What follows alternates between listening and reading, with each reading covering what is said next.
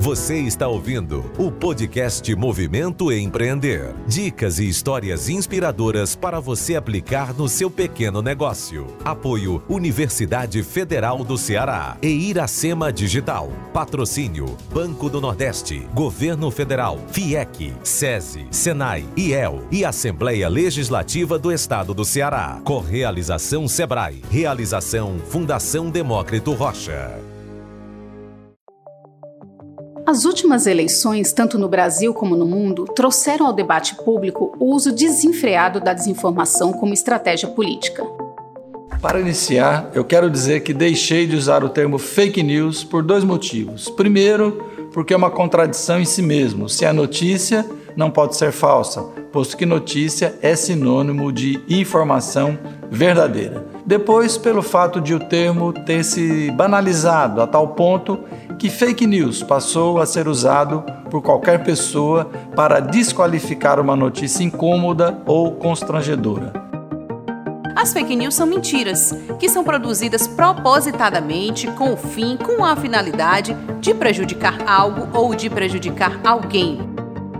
O projeto multiplataforma Não é Fake News, é Desinformação que faz parte das comemorações dos 94 anos do povo, reforça o debate sobre desinformação, tratando das dificuldades em combater as chamadas fake news e a importância da checagem dos fatos. Além disso, discute o papel do jornalismo dentro desse cenário de pós-verdade e como as novas tecnologias estão influenciando neste processo de propagação de informações falsas.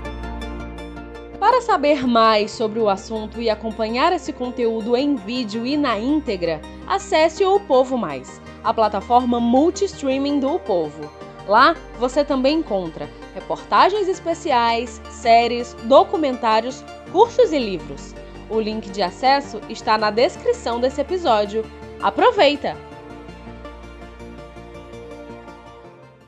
Olá, está começando mais um podcast Empreender. Seguimos em 2022 trazendo informação de qualidade para ajudar você, micro e pequeno empreendedor, a alavancar seu negócio. Neste podcast, além de dicas, você confere histórias inspiradoras de gente que apostou no sonho de empreender. Para ter acesso a todo o conteúdo do projeto, é só acessar movimentoempreender.com. Bom, no episódio de hoje a gente vai falar sobre algo que pega muita gente no início do ano: dívidas seja ela grande ou pequena, o fato é que para começar 2022 com o pé direito, o melhor é dar início a uma resolução para esse problema, que afeta inclusive os micro e pequenos negócios. O que diz a lei? Como proceder? Para nos ajudar neste imbróglio, a gente conversa agora com um especialista que super entende do assunto, o advogado, atuante no direito do consumidor com ênfase em direito bancário na defesa de pessoas endividadas, Tiago Vieira de Souza, Seja muito bem-vindo ao podcast do Movimento Empreender, Tiago. Obrigado, Camila. Uma boa tarde aí, um bom dia, uma boa noite a todos que estão nos ouvindo. É um prazer. Vamos lá. Bom, a primeira pergunta, Tiago, acredito que as pessoas é, é, têm essa dúvida também, né? Que é quando e como eu sei que eu estou endividado? Por exemplo, eu atrasar uma fatura do, do cartão de crédito significa que eu estou endividado? Ou eu ter algumas faturas, ou, ou como muita gente faz, né? Pagar o mínimo do cartão de crédito que cria uma verdadeira bola de neve, ou no caso de micro e pequenos empreendedores, né? Umas dívidas com os fornecedores ou com o próprio banco, enfim, como é que eu sei quando e como eu estou realmente endividado? Legal, Camila, excelente pergunta. Bom, vamos lá, Camila. É, no ano de 2021 aí, mais precisamente em julho, foi sancionada uma lei, né, chamada por Lei do Superendividamento, tá? Essa lei, ela veio trazer algumas alterações, né, no Código de Defesa do Consumidor e também no Estatuto do Idoso, tá? É, a lei fala em superendividamento, né? É, quem é o consumidor superendividado, tá?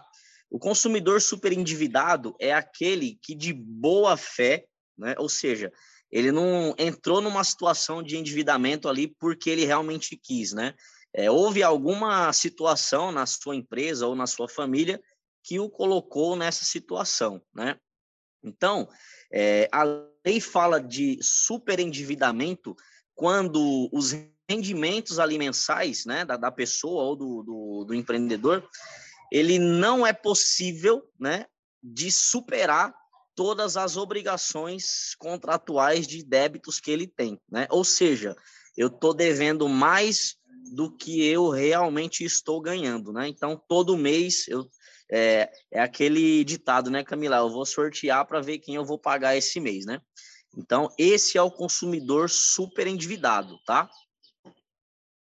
E o que, que diz essa nova lei, né? Como você estava me explicando, que ela foi é, é, sancionada recentemente, ainda está caminhando, né, para que ela seja é, é, esteja completamente, digamos assim, funcionando. Mas o que, que ela diz? O que, que ela versa? A gente tem aqui um, um panorama, por exemplo, do, empre... do movimento empreender, que são micro e pequenos empreendedores, né? Que vai desde MEI a empresas de médio porte. Essa lei do superendividamento, a quem que ela atende, né? É, é, enfim, os códigos dela vão abarcar esse micro e pequeno empreendedor também? Ou eu, como pessoa física, apenas vou ser atendida por essa lei? E eu, como micro e pequeno empreendedor, que sou pessoa física e sou pessoa jurídica ao mesmo tempo, então como é que funciona essa questão da lei do superendividamento para esses públicos e a quem exatamente essa lei vem atender, Tiago?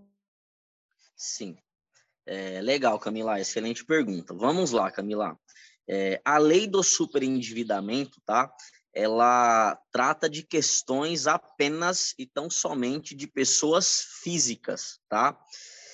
É, com exceção, Camila, é, de alguns entendimentos, tá? É, doutrinários, né? Ou seja, alguns advogados que estudam a lei, né?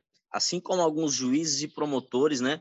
Eles entendem que esta lei, ela também se aplica ao microempreendedor individual, né? Ao MEI, tá?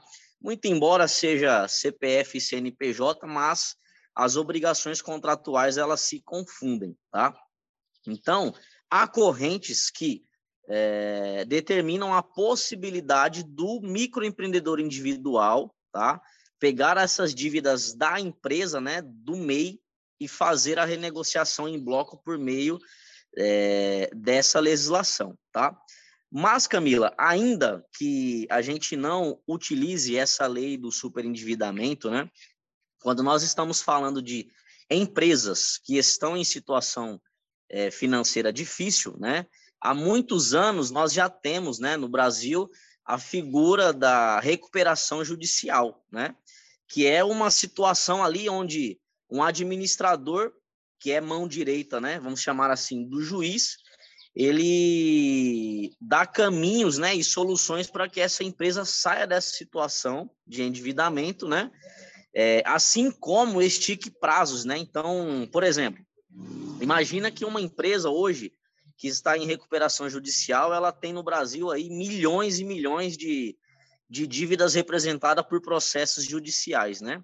Essa lei, ela é capaz, inclusive, de suspender o andamento, né, a execução de todos esses processos em território brasileiro, né? Para que essa empresa volte a respirar e aí sim ela, de acordo com aquele cronograma, né, determinado é, judicialmente, comece a pagar essas dívidas de acordo com a sua possibilidade né, financeira. Isso acontece então, independente é... do porte da empresa, Thiago? Porque assim, a gente ouve notícias, por exemplo, dessa recuperação de grandes empresas, né? Por exemplo, sim, sim. É, a própria, se eu não me engano, a, a livraria que a gente chamava, a Livraria Cultura, né? Ela fez um pedido desse, né? Que foi de abrir falência Exato. depois de recuperação. Enfim, algumas dívidas, dívidas foram realmente, é, se eu não me engano, né, elas foram suspensas, se eu não me engano, para tentar justamente manter a empresa. Mas isso se aplica também a empresas de médio e pequeno porte?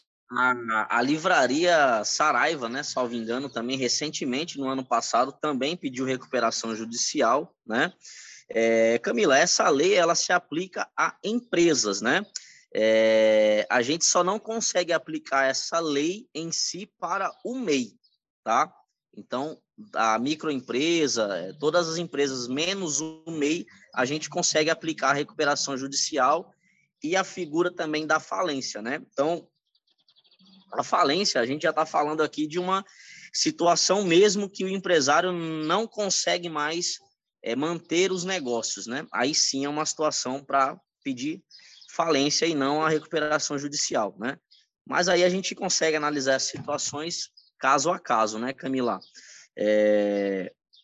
O mais importante, Camila, de tudo isso, né, é esse microempresário, né, esse pequeno empresário ou essa pessoa física, né, ela buscar um auxílio jurídico de uma pessoa realmente é, especializada, né, Camila? Porque muitas vezes nós fazemos uma tempestade num copo d'água, né? A situação nem é tão exagerada assim e a gente acaba é, se afundando ainda mais por, por ansiedade, né? Por, por não buscar um, um auxílio técnico, né? E isso acaba dificultando ainda mais a situação da pessoa. Tem um valor mínimo, Thiago, para você solicitar a recuperação judicial do seu negócio? Tipo, ah, eu tenho uma dívida de 10 mil, ou aliás, 10 mil acho que não pode, né? Mas tipo, tem uma dívida, dívida de 50 mil. Tem um valor é, mínimo é, para isso? Na verdade, é assim, Camila. A lei, não, a lei exatamente, ela apenas fala de uma forma subjetiva, né, que o empresário ele pode é, ele pode socorrer-se a isso, né, é, a partir do momento em que a empresa ela começa a tornar-se inadimplente, né? Então você começou a, a ficar inadimplente, você já pode socorrer-se desses instrumentos, tá? Mas assim, Camila, quando a gente está falando de recuperação judicial, já é uma situação muito crítica da empresa, né? É, existem vários passos, né, para a gente é, dar antes de ingressar com uma recuperação judicial. Até porque, Camila, veja, o empresário que está devendo hoje 50 mil reais, né? Ele não vai contratar um advogado para fazer uma recuperação judicial, porque o processo em si vai ficar muito mais caro do que isso, entendeu? É, a contratação do advogado, os honorários né, do, do, do administrador judicial, o pagamento de honorários advocatícios de todos os, os advogados de todas as empresas envolvidas, né? Ou seja, é um processo caro, né, do ponto de vista financeiro. Então, esse é um passo para a empresa dar de fato quando não tem mais saída, né? Não tem mais uma solução plausível para ela, né? E quais são esses passos? Né? Você estava me dizendo que tem vários passos. Não queremos fazer recuperação, queremos só quitar dívidas, né? Queremos só começar o 2022 é, é, é, com o pé direito e, e, alavancando o meu negócio. Que passos são esses, né? O que, que é possível fazer quando a empresa está numa situação ali que já tem uma, uma quantia é, é, de débito grande o suficiente para meio que uhum. começar a puxar os cabelos, né? É, vamos, vamos lá, Camila. Esse primeiro ponto, né? Primeiro ponto. Quando você está diante de uma situação crítica da empresa, né? Você precisa desenhar ali, né? Descrever num papel para analisar o tamanho do buraco em que você se encontra, né? Esse é o primeiro passo. Então, antes de você falar com advogado, você precisa falar com administrador e com economista, porque ele vai te dar ali, né, caminhos administrativos para lhe ajudar, lhe auxiliar a sair dessa situação, tá? Mas vamos lá. Entrando no mundo aqui jurídico, né, que é a, a, a minha praia, né, onde eu domino, né, Camila? É, vamos lá nós temos diversas situações né, que dificultam a situação da empresa. Então, vamos imaginar aqui uma situação hipotética. Ó. Eu tenho um débito com o banco X, tá? De 150 mil reais ali. E aí eu já estou inadimplente com esse banco há 180 dias, por exemplo, né? Só que esse banco ele está me cobrando juros no contrato que são diferentes dos praticados do mercado, né? Ou seja, eu estou pagando juros é, a uma taxa muito superior à média, né? Do que o mercado financeiro vem cobrando, tá? É, então eu posso, por exemplo, o primeiro passo, ingressar com uma ação revisional contra esse banco para diminuir essa dívida e para que o banco me dê é, mais condições de financiamento, outros parcelamentos e etc. Tá? Esse, essa é uma das possibilidades, tá? A segunda possibilidade, imagina uma empresa que ela está devendo um milhão, tá? Para o banco X, só que o banco Y tem uma oportunidade de negócio melhor para ela. Então, hoje você também pode é, vender a sua dívida de um banco para outro banco, tá? E isso as pessoas acham que é só nas situações é, de pessoas aposentadas, né, que fazem aqueles créditos consignados. E não, isso cabe para todo e qualquer tipo de contrato de financiamento, né? Então, hoje, eu tenho um financiamento do, do meu carro, por exemplo, se eu achar um banco que me, me ofereça ali taxas mais acessíveis, eu posso migrar esse meu contrato, né? Então, Camila, todas essas são situações, né, que um advogado especialista aí em direito bancário, né, pode auxiliar o empresário a sair dessas situações de endividamento, né? Achei muito bacana Esse, essa da, da venda da dívida. Exemplos, tá? Sim. É, achei muito bacana essa da venda da sua dívida, né? Mas como é que funciona? Tipo, o banco, porque assim, eu sei que tudo é interligado, né? Tipo, se você tem uma dívida. Num, num, banco, todos os outros vão saber que você tem aquela dívida específica. É como se, se fosse uma coisa única, né? Porque você não vai conseguir crédito, sim, enfim, você vai ser meio que aspas barrado em todos os outros por conta da dívida um. Você não tem como esconder de um para os outros, né? Mas como é, é que funciona agora, essa mas, questão é, da. Ah, pode falar.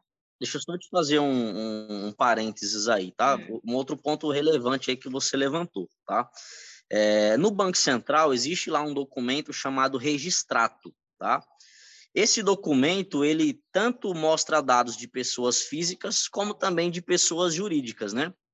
Então, ali, é, um banco que está analisando a situação de crédito de uma pessoa, ele pode, né, ele vai entrar nessa, nesse registrado para ver a situação ali financeira da Camila. Então, veja, Camila, é, muitas vezes você.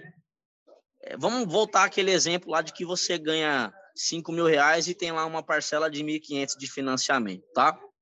Você está querendo mudar para o banco Y, por exemplo, né? E aí você não consegue mudar por quê? Porque no registrato o seu o seu esse documento ali ele já vai mostrar que você possui uma parcela de R$ 1.500, né? Então esse outro banco pode não te fornecer esse crédito em razão é, da sua situação econômica ali.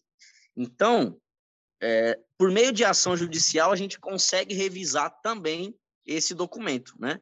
Então, muitas empresas hoje em dia não conseguem crédito porque as informações constantes no registrato não são, é, como eu posso dizer, não correspondem à realidade da empresa, tá? E isso pode então, por mudar. exemplo, isso pode mudar, tá? Porque os bancos não, os bancos não possuem um setor específico para cuidar dessa situação.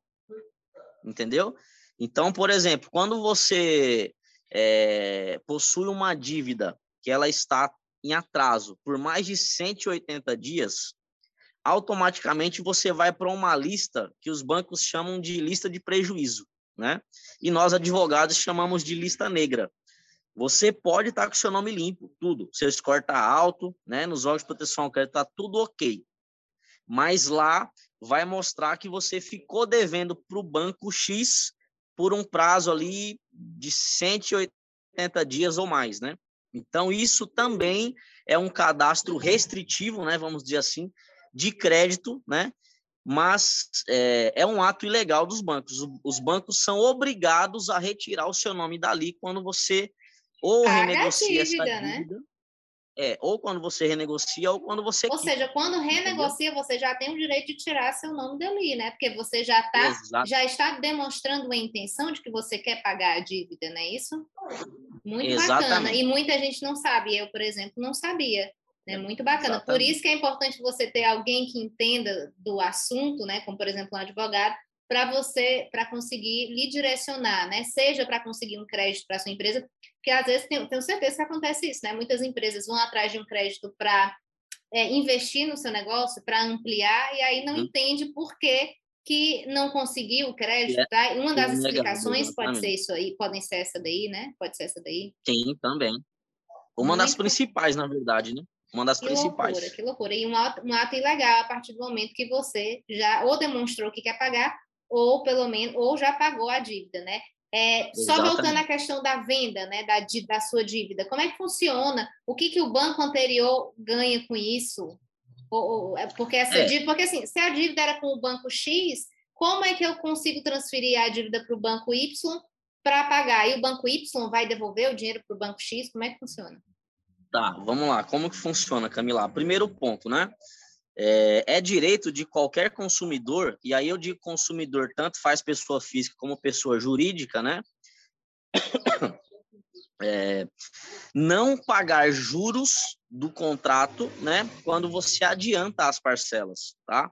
Então, imagina que você tem lá um financiamento de um veículo em 60 parcelas, mas quando você paga a 15 você recebe um valor aí inesperado e você quer quitar esse contrato, né? Aqueles juros futuros que você pagaria, né? Eles deixam de existir, porque você está antecipando o pagamento dessa dívida, né? Então, o que que faz hoje em dia? Eu devo, hipoteticamente, 25 mil reais, por exemplo, ao banco Y, tá? É, parcelado em, em, em, parcelas aí de, de mil reais, por exemplo, né? E eu vou, pego um crédito, né? Um novo crédito com o banco X, o banco X paga a dívida, da, paga aquele contrato meu anterior, né? Com os descontos que precisam ser né, realizados, e você passa a dever para esse novo banco entendeu? É basicamente isso. É como se fosse uma portabilidade de um telefone. Isso é um bom negócio? Para o consumidor, muitas vezes sim. Para o banco que está para o banco que está tendo ali o débito quitado, não, né? Porque o interesse dele é que você continue devendo, né? Assim ele ganha com juros. É que nem os bancos que fazem empréstimo, né? Você, a ideia é que você fique sempre precisando do empréstimo deles para você ser, ser, para sempre cliente é, daquele banco, né? É, Exatamente. Entendi. É tipo você, você faz uma nova dívida para pagar a anterior, só que só que uma uma dívida, só que uma dívida mais benéfica para você. Né? Entendi. Né? Tipo, então, com menos exemplo, juros. Né? É, isso, isso, juros. isso poderia funcionar assim, tipo, a empresa tem uma dívida, vou lá, o banco está inflexível né, com a renegociação, porque a renegociação é isso, né? Muitas vezes eles têm um valor, diz que você tem que pagar, mas o consumidor, a empresa, enfim, o empreendedor não tem como marcar com aquilo e acaba travacando, é, é, entravando o processo, travando o processo, porque nem o banco quer ceder e nem o empreendedor tem o dinheiro para pagar aquilo ali. Né? Isso po poderia Sim. ser tipo uma barganha também, olha, então eu vou vender minha dívida para outro banco. Sim, com certeza, né? Muitos casos, né, Camila, a gente atua é, administrativamente para alguns clientes empresários, né? A gente não chega nem ingressar com uma ação, né? Porque, veja, é, o empresário, ó, Thiago, eu tô com, uma, com um débito aqui que, para mim, tá impagável, né? Eu não consigo mais suportar essa dívida.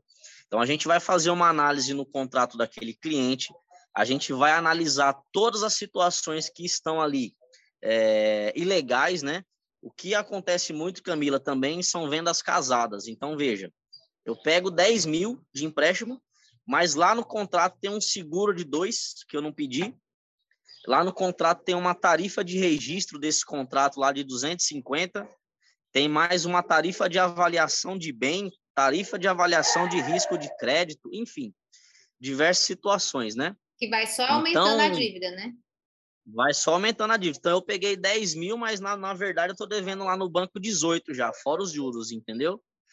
Então, todas essas, situações, né, Camila, colocam o consumidor é, em uma situação muito desfavorável, né? Então, a gente tem conseguido, com o próprio gerente daquele banco ali, renegociar esse débito, afastando esses tipos de cobranças ilegais, né?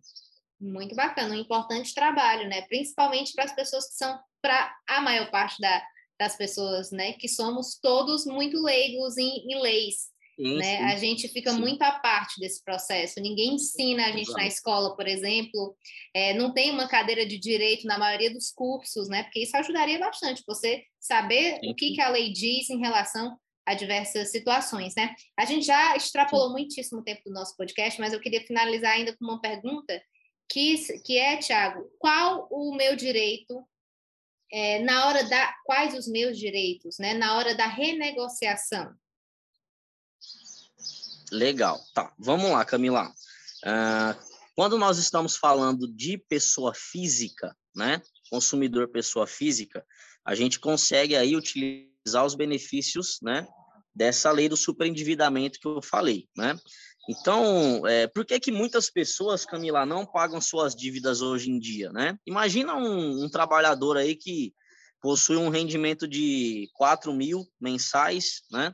Mas ele tem 2.800 de dívida, de, de despesas fixas, né? Aluguel, prestação de carro, enfim, tá? Só sobra para ele 1.200 por mês, tá? Só que ele deve no mercado 60 mil reais para várias empresas, tá? Ele não consegue, com esses 1.200, renegociar essa dívida diretamente com essas empresas, porque, como você disse lá inicialmente, né? O banco te dá uma possibilidade de negociação que para você não é possível, né? Então, o que, que acontece? É, com essa lei, eu consigo pegar todos os, os meus credores, tá? Demonstrar para o juiz que eu só posso pagar 1.200 por mês, tá? Isso nessa situação hipotética. E esses 1.200 serão fracionados para todos os meus credores. Então, veja, é, eu vou conseguir rene renegociar as minhas dívidas sem sufoco e sem dor de cabeça. Porque o próprio juiz vai pegar esses 1.200 e vai dar, hipoteticamente aqui, né? 100, 100 reais para o Banco Itaú, é, 200 reais para as Casas Bahia, 300 para o Bradesco, enfim, até chegar no limite da minha possibilidade, né? E outro aspecto, Camila, interessante também dessa nova lei é que o consumidor, né, ele tem direito a manter-se, né? A lei fala em, em mínimo existencial. O que, que é isso? Você não pode gastar, né, ou comprometer a sua renda de modo que você não consiga mais pagar seu aluguel, né? Então veja, é mais importante que você pague a sua água, a sua luz, sua internet, seu aluguel, que você se alimente e aí sim, o que sobrar, você vai dividir para as pessoas que, que você está devendo, entendeu? É mais ou menos esse o raciocínio da lei, tá? Muito bacana, muito bacana. Adorei saber de tudo isso, Tiago. Queria já muitíssimo agradecer aqui a sua participação no podcast do Movimento Empreender. Eu tenho certeza que vai trazer luz para muitas pessoas, sejam elas pessoas físicas ou pessoas jurídicas, né? Nesse começo de ano, para você conseguir pelo menos dar uma respirada aí em relação às dívidas. Já gostei muitíssimo da lei do superendividamento, achei muito bacana, muito né? Vem atender muito muitíssimo uma demanda da população realmente, principalmente nesse momento muito difícil, né, onde as coisas estão muito caras, então a pessoa até conseguia pagar a, até um tempo atrás a sua dívida, mas agora o dinheiro que ela pagava a dívida, ela está usando para fazer o supermercado, né, que está muito caro. Então, a situação complicou bastante. Eu queria muitíssimo novamente agradecer aqui. Tiago, você tem, as, tem redes sociais aí para as pessoas lhe seguirem, conhecerem este Tenho, advogado? Com certeza, com certeza. Segue lá meu Instagram, é arroba dr, underline, Thiago com H, Vieira. Pois, Tiago, muitíssimo obrigada. Breve a gente vai voltar com esse assunto também, que tem muito pano para manga ainda, né não, Tiago? Legal, legal, com certeza. Eu que agradeço, Camila. Um abraço aí para todos os ouvintes, que Deus abençoe. Tamo junto, que 2022 seja um ano diferente para nós. Tomara, é o que todo mundo está desejando, Thiago. É isso, chegamos ao final de mais um episódio. Lembrando que o Movimento Empreender tem muito mais conteúdo para você. Acesse movimentoempreender.com e nos acompanhe. Até a próxima!